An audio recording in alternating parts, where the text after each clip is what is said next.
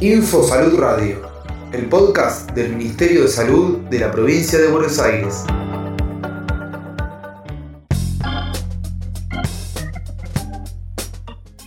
...24 de marzo...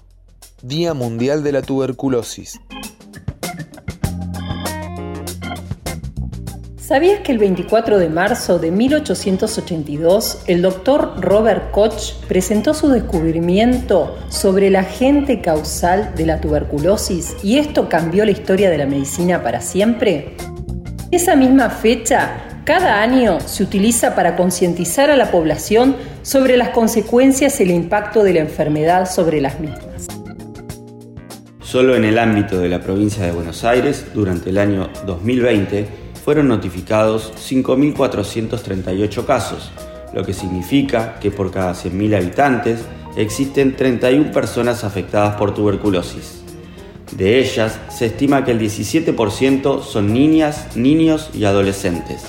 Asimismo, el 85,3% de los casos se localizan en el AMBA, la tuberculosis es una enfermedad prevenible, curable y de tratamiento gratuito en todo el país, otorgado por el Ministerio de Salud. Para prevenirla es muy importante que las personas que presenten síntomas, sobre todo tos y catarro por más de 15 días, consulten al equipo de salud para obtener así un diagnóstico y un tratamiento oportunos. También es fundamental que todas las niños y niñas recién nacidos reciban la vacuna BCG antes de dejar la maternidad, para estar protegidos contra las formas graves de esta enfermedad.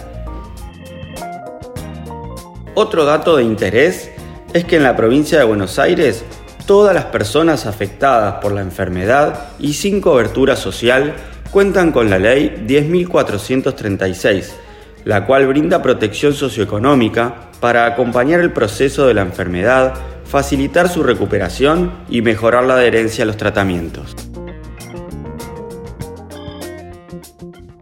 Ministerio de Salud de la Provincia de Buenos Aires.